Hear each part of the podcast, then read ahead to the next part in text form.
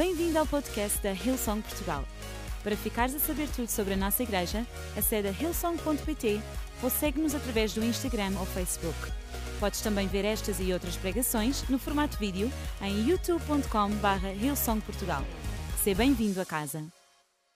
Salmo 103, versículo 1 a 5. Salmo 103, versículo 1 a 5. E diz assim: eu vou ler na versão o livro, diz o seguinte: Ó oh, minha alma, louva o Senhor, que todo o meu ser exulte de alegria, louvando o seu santo nome.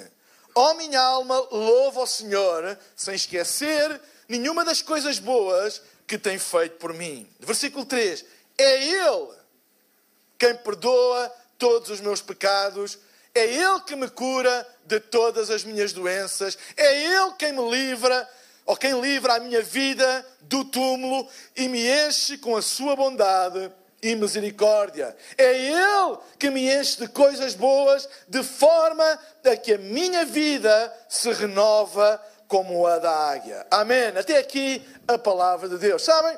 Este salmo, que é um salmo escrito por Davi, e é um dos meus, confesso, um dos meus salmos favoritos. Eu uso muito uh, os, os, dois primeiros versículos, mas eu hoje queria uh, focar-me mais nos no versículo 3, 4 e 5, porque este salmo, salmo de Davi, Davi começa no versículo 1 e no versículo 2. Uh, exortar-nos a todos a fazer o tal exercício de memória. Já falei sobre isto ah, há cerca de um mês atrás, a importância de nós nos lembrarmos e exercitar a memória para coisas boas. E ele começa, o salmista Davi, a exortar-nos a todos a fazer um exercício de memória para quê? Para que possamos nos lembrar de todas as coisas que Deus tem feito por nós, de maneira, qual é o objetivo? De nós exercitarmos a memória, de nós nos lembrarmos de todas as coisas que Deus tem feito por nós. Qual é o objetivo? O objetivo é que a memória tem a capacidade de trazer aquilo que nós nos lembramos para o centro da nossa vida. As nossas memórias, principalmente se são memórias repetitivas, se nós constantemente visitamos determinadas memórias, elas deixam apenas de ser memórias e passam a ser memoriais, altares da nossa vida, passam a ser centrais na nossa vida. Tudo aquilo que tu trazes constantemente à memória, não é aquelas memórias que a gente de vez em quando tem. Ah, eu hoje lembrei-me das férias de 2010. Ai, hoje lembra. Não, não é isso. É alguma coisa que nós constantemente trazemos à nossa memória. Essas coisas tornam-se centrais na nossa vida. Então, quando o salmista Davi, ele exorta todos nós a trazermos à memória as coisas boas que Deus tem feito por nós. O objetivo dele é que nós traçamos, tra, tragamos, oh, tragamos não é de tragar, mas de trazer, tragamos. Agora fiquei aqui meio confundido. Não me soa bom, tragamos. Que nós tragamos Deus para o centro de novo da nossa vida. A memória, ou o exercício da memória, traz para o centro aquilo que é o centro das nossas memórias. Por isso ele diz: nunca se esqueçam daquilo que Deus tem feito por vocês. Nunca se esqueçam daquilo que Deus tem feito por vocês. Nunca se esqueçam daquilo que Deus tem feito por vocês. Então, sabem, o foco da nossa vida é determinado por aquilo que nós constantemente trazemos à nossa memória, à nossa lembrança. Uh, por exemplo, quando há uma, alguma coisa, uma notícia, uma frase, um acontecimento, uh, uma ação de alguém que nos marca positivo ou negativamente, a nossa tendência é, se nos marca mesmo, é constantemente trazê-la à memória e o nosso foco começa a ficar nisso. Nós sempre nos estamos a lembrar, sempre nos estamos a lembrar, sempre nos estamos a lembrar e nós começamos a pôr o nosso foco nisso. Ah, de manhã, a Priscila Tanaka deu uma palavra incrível, amém? Incrível. Quem, quem não esteve de manhã, na reunião das nove e meia, vá ao YouTube ouvir esta palavra incrível. E ela estava a falar acerca de quando as pessoas se apaixonam. Uh, ela fez, aliás, fez aqui um, uma demonstração prática de apaixonar. E uma das coisas que acontece quando alguém se apaixona, é que a memória da pessoa que a gente se apaixona, ou aquele jantar, ou outra coisa qualquer, vem, vem sempre à nossa memória e torna-se um foco. Um foco na nossa vida, que a gente acorda a pensar, vive a pensar, deita a pensar, torna-se um foco. Porque a memória tem esse poder de refocar a nossa vida. Daí a importância de memória. E quando Davi diz para nós não nos esquecermos de nenhuma dos benefícios de Deus, é para que Deus possa ser trazido de novo para o centro e para o foco da nossa vida. Porque é tão fácil, principalmente num mundo com tanta coisa a acontecer, é tão fácil nós perdermos o foco da nossa vida. Sabem? Na vida, com a correria, com as adversidades, com os desafios, nós tendemos a esquecer-nos de coisas importantes com facilidade. A tendência é nós às vezes esquecemos. Simplesmente esquecemos de coisas importantes com muita facilidade. Sabem, há uma competição entre aquilo que é urgente e imediato do que aquilo, com aquilo que é importante. Nem tudo aquilo que é imediato e urgente é importante. Nós vivemos num mundo de urgência, porque é urgente, porque é urgente. Porque nem tudo o que é urgente, ou nem tudo aquilo que dizem que é urgente, é realmente o mais importante na nossa vida. E é isso que Davi está a tentar trazer para a nossa memória. Às vezes temos, e tenho isto que fazer, tenho isto e aquilo, e a gente esquece de Deus, a gente esquece de orar, a gente esquece de tirar tempo para ler a Bíblia, etc. Porque realmente, vamos ser honestos, não é urgente. Não é urgente. Se eu não orar, eu não vou morrer ali. Se eu não ler a Bíblia, eu, eu, eu não vou perder nada de imediato ali. Não vai, basicamente não vai acontecer nada no momento. Mas, mas, mas, mas se eu não tratar disto, e, e se eu não for fazer aquilo, e, e se eu isto, isso, então pode acontecer. É a nossa mentalidade de urgência. E aquilo que Davi está-nos a dizer, ei, nem tudo aquilo que é urgente ou aquilo que é aparentemente urgente é importante. E nem tudo aquilo que aparentemente não tem um sentido de urgência é importante. É por isso que trazer à memória é importante. Aquilo que Deus fez, quem Deus é, a sua palavra. Sabem? Parar para lembrar ajuda-nos a reforçar o que é importante.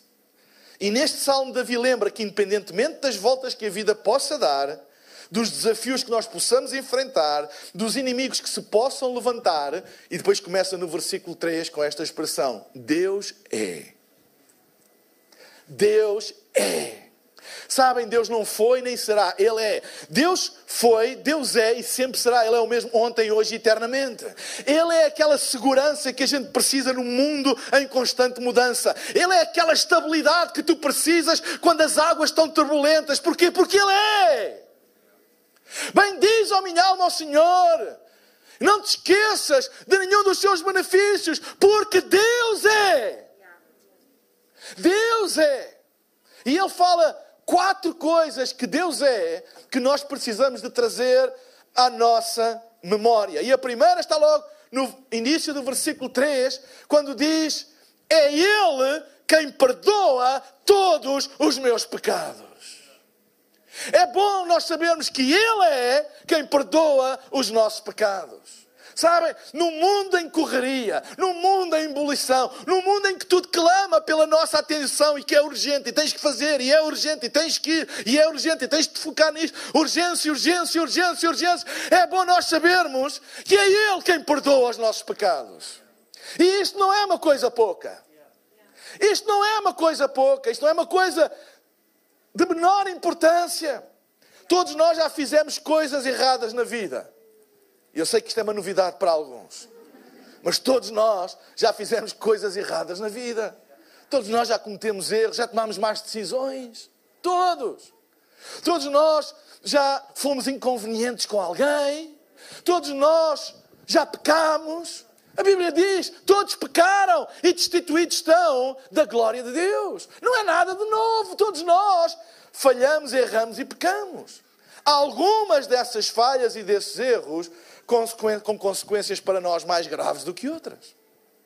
Porque é evidente que os nossos erros têm consequências sociais na nossa vida, no nosso dia a dia, diferentes uns dos outros, que é evidente, não é? Uh, uh, se eu errar uh, no, no, no outfit de um dia e está frio e eu vou assim mais à larga. Quer dizer, eu vou sofrer, posso apanhar uma constipação, não é? Posso ficar. Mas, mas pronto. Há outros erros, há outras más decisões que têm consequências muito mais gravosas e que se estendem no tempo do que outras. Isso faz parte da nossa vida em sociedade, mas todos nós, de uma maneira ou de outra, já cometemos erros e falhas e muitos carregam ainda hoje o peso da culpa, do lamento, do, do sabem, do remorso por alguma coisa que fizeram. E muitos mais, além de carregarem com a própria culpa, que já não é uma coisa pouca, ainda carregam com o rótulo social que levam por determinado erro ou por determinada coisa. É tão fácil nós uh, rotularmos as pessoas pelos erros que fizeram. E é interessante que a Bíblia, muitas vezes, uh, coloca um determinado rótulo numa pessoa que Jesus nunca rotulou com isso. Para quê? Para percebermos a diferença de como é que a sociedade trata uma pessoa e como é que Jesus trata uma pessoa. Eu vou-vos dar o exemplo de uma passagem muito conhecida do Novo Testamento, que é conhecida como a passagem da mulher adulta. A mulher adulta. Mas em nenhuma parte dos evangelhos, Jesus se dirigiu àquela mulher chamando-lhe mulher adulta. Nunca! Ou seja, a Bíblia relata qual era a percepção da sociedade em relação àquela mulher e depois relata como Jesus a tratava. Não a tratava de acordo com os seus erros, não a tratava de acordo com o peso da culpa do seu pecado, mas tratava de acordo com a imagem, com o plano que ele próprio tinha para ela. Não deixes que as tuas falhas se tornem na tua identidade, porque tu não és as tuas falhas. Há um Deus que nos perdoa, há um Deus que nos perdoa, há um Deus que afasta os nossos pecados, como o Oriente está longe do Ocidente. É Ele quem nos perdoa. No mundo em correria, no mundo que nos puxa a nossa atenção para tanto lado, para para agradecer e dizer: Não, é Deus quem me perdoa. Eu não sou as minhas falhas, eu não tenho os rótulos que as pessoas me querem dar. Eu sou um filho de Deus. Sabem? É Deus quem perdoa. Em Cristo és perdoado. E podes viver não mais como um condenado, mas como um perdoado.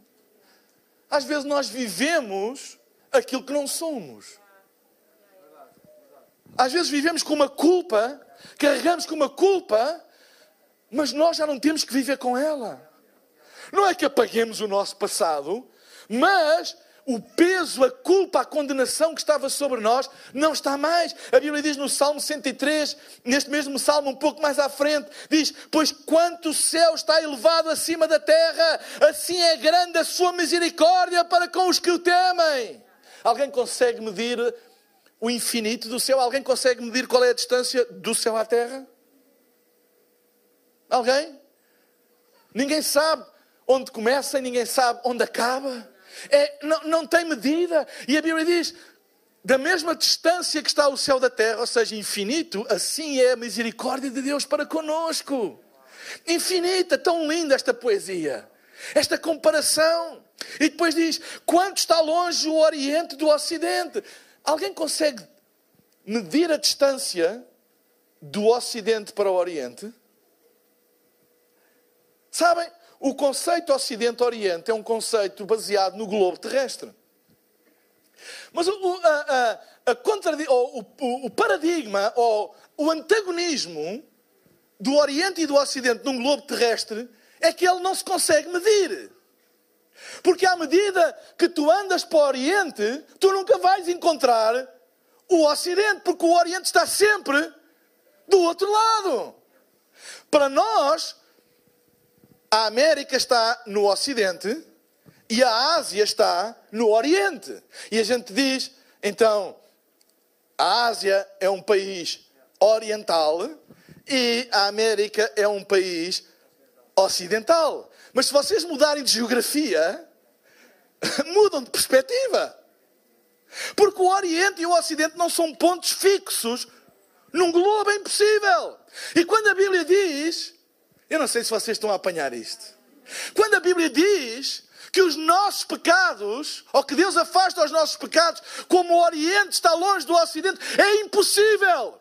É impossível quando Deus nos afasta dos nossos pecados, como Ele diz, é impossível eles nos encontrarem outra vez, é impossível alguma vez mais nós sermos identificados com uma coisa que, por mais que a gente ande, nunca vai encontrar de novo.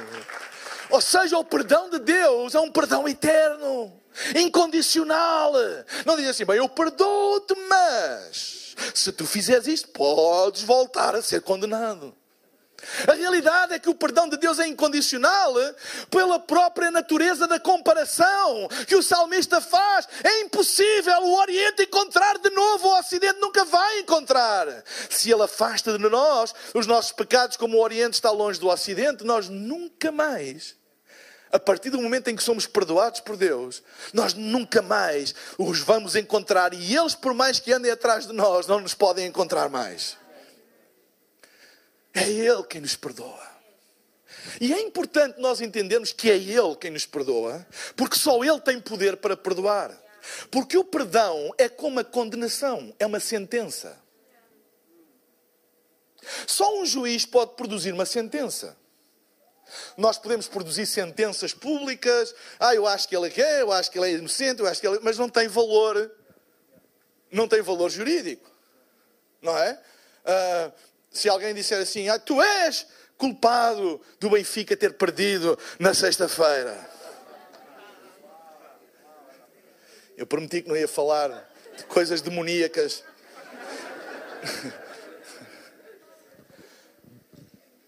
Alguém pode dizer, ah, tu és culpado, mas não tem valor legal. É uma opinião. Da mesma maneira, só Deus, o Supremo Juiz, pode determinar condenação e perdão. O perdão é uma sentença. É uma sentença divina. Se Deus decide está perdoado, mesmo que venha o mundo todo a dizer, ah, não está, tu és legalmente, espiritualmente perdoado. Porque é uma sentença. E tu tens que te lembrar, é Ele quem te perdoa. É Ele quem te perdoa. Vive de acordo com a sentença que Ele colocou sobre, sobre ti. A Bíblia diz: Pois não há mais nenhuma condenação para aqueles que estão em Cristo Jesus, que não andam segundo a carne nem o sangue, mas andam segundo o Espírito de Deus. Não há mais nenhuma condenação. Porquê? Porque a sentença que está sobre aqueles que têm Jesus é perdoado. É Ele quem perdoa os teus pecados. Em segundo lugar, o texto continua ainda no versículo 3, na parte B. É Ele que perdoa os meus pecados e é Ele que me cura de todas as minhas enfermidades. É Ele. Sabem? Um dos nomes de Deus no Velho Testamento, e é interessante às vezes estudar a, a, a, a identidade divina que vem pelos os atributos divinos que vêm pelos nomes atribuídos a Deus a palavra, o composto hebraico Jeová, muitas vezes tem um acessório no Velho Testamento para enfatizar uma característica da sua natureza. Não é do seu poder e de execução, é da sua natureza. Não é o que Deus faz, é quem Ele é. Deus pode fazer todas as coisas, mas Deus não é todas as coisas. Deus não é mau. Deus não é injusto. Entendem o que eu estou a dizer? Ele tem poder para todas as coisas, mas ele faz todas as coisas de acordo com quem ele é. Será que Deus nunca pode fazer nada mal? Não é que ele não tenha poder, mas porque ele não é mau. Deus não pode ser injusto, não que ele não tenha poder para a injustiça, mas porque ele não é injusto. Ele é justo. Todas as suas obras refletem quem ele é a natureza, o atributo divino determina a ação divina. Deus não é arbitrário nas suas ações. Deus, as suas as ações divinas são de acordo com quem Ele é sempre. Ele não pode evitar amar uma pessoa. Não é uma decisão, eu escolhi amar e eu escolhi não amar. Não, Deus ama todas as pessoas porque Ele é amor. É quem Ele é. É quem Ele é. E um dos nomes de Deus no Velho Testamento está lá em, Êxodo, no capítulo 15, versículo 26, que fala de Deus como Jeová Rafa, o Senhor que me cura. Êxodo capítulo 5, versículo 26 diz: Eu sou o Senhor que te sara. Jeová, Rafa, eu sou o Senhor que te sara. Os nomes de Deus são expressões dos seus atributos, da sua natureza. É quem Ele é mais do que o que Ele faz. Então deixem-me dizer uma coisa. É impossível, é impossível nós termos contacto com Deus, ou pelo contacto com Deus, a nossa vida, e não estou só a falar agora do corpo, estou a falar da nossa vida, nós adoecermos. Contactar com Deus traz saúde, em todos os níveis. Eu não estou a dizer que ninguém pode ficar, não é isso, a gente sabe, a gente vive num mundo, adoecemos, etc, etc. Eu quero que vocês entendam que qualquer contacto com Deus te faz-nos bem, porque é quem Ele é. Ele é o Senhor que cura. Ele é o Senhor que sara. Ele tem muitas manifestações da sua natureza saradora. Deus não faz isso só de uma maneira. Há muitas manifestações. Sabem, a eternidade é uma manifestação de um Deus que cura. Na eternidade, os nossos corpos não estarão sujeitos à doença. Não estarão sujeitos à doença. Então, do ponto de vista eterno, Ele cura todas as nossas enfermidades. Entendem o que eu estou a dizer? Eu não sou aqui um, um, um talibã a dizer se tu não fores curado agora é porque Deus não está contigo. Esqueçam isso. Do ponto de vista eterno, isto é uma verdade indiscutível. Ele sara todas as nossas doenças, todas as nossas enfermidades. Sabem? Há cura quando nós nos encontramos com Deus. Amém? E muitas vezes essa cura expressa-se imediatamente outras com o tempo, outras na eternidade, mas há cura quando nós nos encontramos com Deus. É por isso que a Bíblia diz para nós orarmos pelos doentes. Pedirmos a Deus pelos doentes, por aqueles que estão doentes. E eu oro a Deus para que, nesta manhã, agora mesmo, pessoas que estão doentes sejam curadas em nome de Jesus. Eu não estou aqui a fazer nenhuma promessa, toda a gente vai ser curada, mas exercita a tua fé, crê que Ele é. Lembra-te, lembra, às vezes a gente esquece. Lembra-te, Ele é Jeová Rafa, o Senhor que cura. A Bíblia diz: é Ele que cura todas as nossas enfermidades. Não te esqueças disso. Não te esqueças que é Ele que cura todas as nossas enfermidades. Número 3, versículo 4 diz: É Ele que livra. Diz o versículo 4: É Ele quem livra a minha vida do túmulo. Outras traduções diz: do abismo. Deus é o nosso libertador. Eu vou mais longe: Deus é a nossa liberdade. Ele não é apenas o nosso libertador, Ele é a nossa liberdade. Nele nós somos livres. Nele nós encontramos verdadeira liberdade. Nele. Em Romanos, no capítulo 15, versículo 3. Desculpem, no Salmo 56, eh, versículo 13, eh, diz assim: Pois tu livraste a minha alma da morte, como também os meus pés de tropeçarem, para que eu ande diante de Deus na luz dos viventes. É Ele que nos livra. Tudo aquilo, deixa-me dizer-te uma coisa, eu sei que esta é uma declaração perigosa, mas tudo aquilo que te amarra, que te prende, não vem de Deus. Tudo. Seja o que for. You name it. Diz o que tu quiseres. Tudo. Aquilo que te prende, que te amarra, não vem de Deus. Não é preciso tu orares, nem buscares a vontade do Senhor. É a sua natureza. É Ele que te livra de todas as coisas. Tudo aquilo que te prende não vem de Deus. Tudo o que te amarra é, não vem da vontade de Deus. Pode ser um pensamento.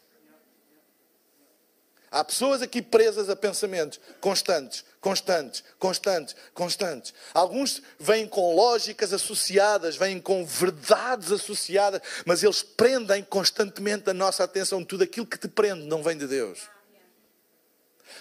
Sabem, nenhum de nós está livre de maus pensamentos. Os maus pensamentos são como os pássaros. Nós não podemos evitar que um pássaro pouse na nossa cabeça. Não é? Ele vem e. mas podemos evitar que eles façam um ninho na nossa cabeça. A gente não pode ter um pássaro ali a fazer um ninho e dizer eu não posso fazer nada, eu não posso. Podes e chuta, manda fora. Certo? Os pensamentos é a mesma coisa. Os maus pensamentos às vezes vêm à nossa vida. Não te sintas condenado por isso. Eles vêm. Mas não deixes que eles formem ninho na tua cabeça. Não deixes que eles formem ninho da tua cabeça. Podem ser pensamentos, podem ser hábitos. Um hábito que te amarra. Ah, eu não sou capaz já sem fazer isso. Ah, eu não sou capaz já de. Ah, eu, eu se não comer aquilo, eu já, eu já não fico bem. Ah, eu se não fizer isto, eu não fico bem. Ah, eu. Ah, sabem, às vezes, às vezes as pessoas têm aquelas perguntas muito religiosas que é: Pastor, fazer isto é pecado? A questão é: tu consegues viver sem isso? Isso tornou-se um hábito que te amarra? Então é. Estás a falhar o plano de Deus. Ele não quer que tu sejas escravo de nada. E às vezes nós temos hábitos que nos escravizam. Que se os quisermos deixar, eles não nos deixam. Eles são senhores da nossa vida. E nós não podemos ter mais nenhum senhor a não ser o Senhor Jesus Cristo. Corta com eles. Eu não quero ter hábitos que mandem em mim. Eu quero ter hábitos que eu mando neles.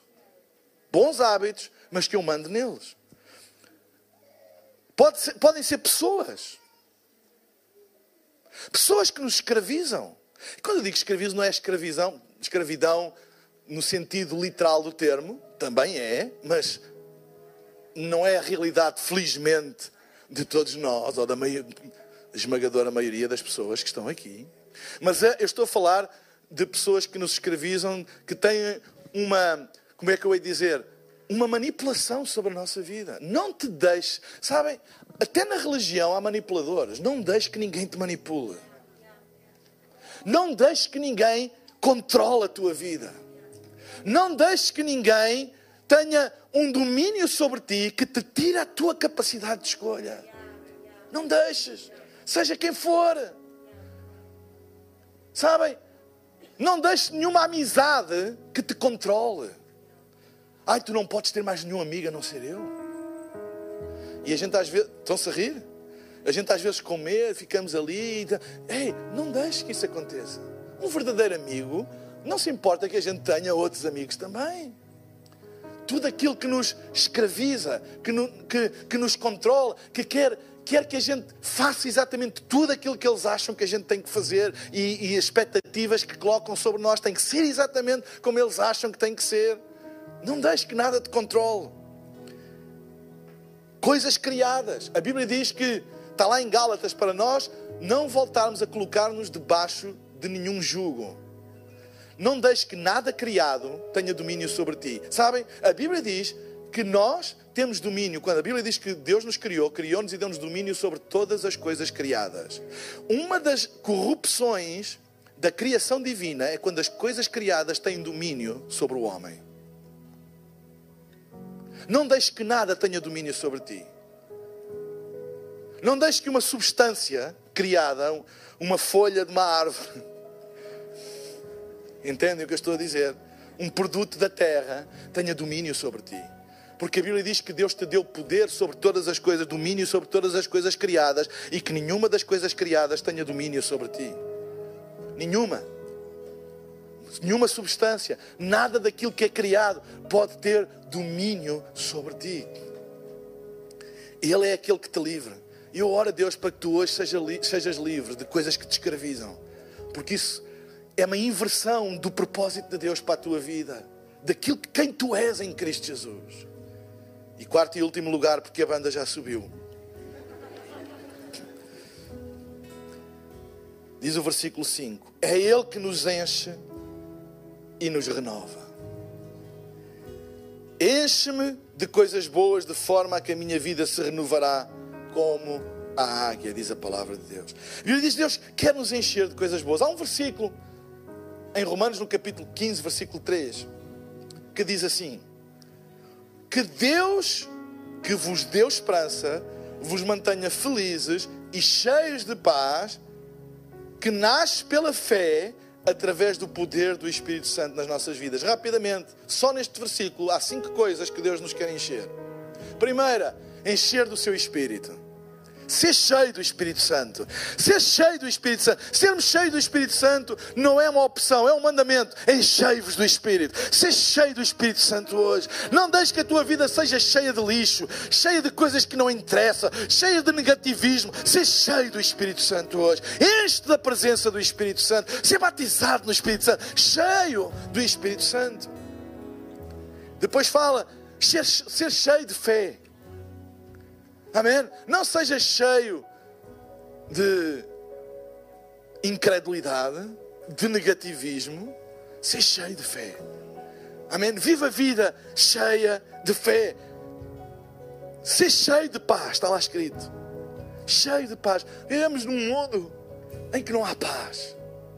Há tribulação, há angústia, há incerteza, há, há, há conflito, há divisão. Ser cheio de paz. Viva em paz. Sabem, nós vivemos num mundo sem paz. E não é só guerras uh, entre países, não é? é paz entre as pessoas, divisão, entrincheirados, uns de um lado, outros do outro. Há, há uma polarização da sociedade muito grande. Ei, que nós, e até alguns cristãos. Eu conheço cristãos talibãs eles são autênticos terroristas contra isto e contra aquilo e contra aquilo outro. Normalmente assim, eu estava falando há pouco com a, a minha amiga Vicência e estava-lhe a dizer, nesta altura do ano, nós celebramos o Natal mas celebramos o Natal porque é Jesus. Eu quero lá saber se ele nasceu em dezembro, ou se nasceu em janeiro, ou se nasceu em agosto. Eu não sei. Não sei, não, é, não sei. A sociedade resolveu celebrar em dezembro e nós aproveitamos o calendário para anunciar Jesus. Mas há sempre pessoas que me mandam e-mails e mensagens, mensagens nas redes sociais a dizer isso é pecado celebrar o Natal, pastor, não devia fazer isso, não devia ter árvores de Natal, não devia ter uh, coisas do Natal e, e é o pagão e eu não sei quê, e o apagão e a tatatá isso não é de Deus e não tem bênção, blá blá blá blá blá blá. Eu respeito a opinião das pessoas, mas ei! É polarização, é logo não é de Deus. Uma pessoa pode não gostar e dizer, olha, eu não gosto, não me identifico. Está no seu direito. Mas é logo, é contra, é do diabo. É, isso é mau, é pecado, é logo a polarização. Que nós sejamos pessoas de paz. Claro que eu, como pessoa de paz, não respondo a essas coisas.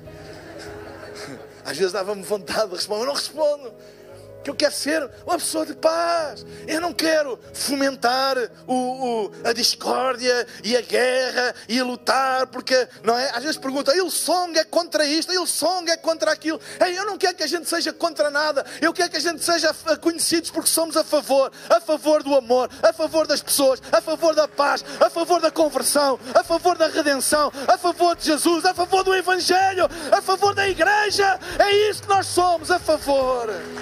Nós não somos contra ninguém, somos a favor do Evangelho. Sejamos cheios de paz, sejamos cheios de esperança. Está lá também neste versículo. Cheios de esperança, num mundo sem esperança, a igreja tem que ser um farol de esperança. Sejamos cheios de esperança hoje. E em último lugar, fala de felicidade também. Cheios de felicidade, ah, ah, mas não aquela felicidade de, ah, eu estou-me a sentir bem. Isso não é felicidade, isso é uma coisa momentânea. Felicidade tem a ver com propósito. Mesmo nos dias em que as coisas correm mal, em que eu não me sinto feliz, eu sei que Deus tem um propósito para a minha vida. Eu sou, eu sou feliz não porque eu sou sempre feliz, porque não sou. Não sou. Sempre quando o Benfica perde, eu não, não sou feliz. Não estou, mas eu sou. Porque a minha vida não depende. Claro, eu estou a dar aqui um exemplo um bocado caricato, mas a minha vida não depende dessas coisas. Sabe, a minha felicidade não depende de como eu sinto, a minha felicidade depende daquilo que Deus diz de mim, do propósito que Ele tem para a minha vida, de eu saber que eu tenho um destino, de eu saber que eu tenho um propósito, mesmo nas horas más, eu posso me agarrar e dizer: Eu sei, Deus, tu ainda não acabaste comigo, ainda não desististe de mim, eu tenho um propósito na minha vida. Que seja cheio dessa felicidade divina, que é saber que tu estás aqui por um propósito. E é isso que nos aguenta nos dias maus, é isso que nos faz levantar na cama quando às vezes não temos motivação exterior nenhuma, mas sabemos, não, Deus tem um propósito para a minha vida. Amém?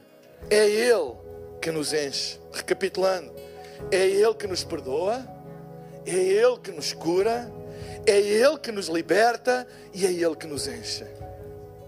Que salmo tão rico para nós nos lembrarmos. E eu oro a Deus, e vou pedir para todos ficarem de pé, para que nós hoje nos possamos lembrar de quem Ele é. Lembra-te de quem Ele é.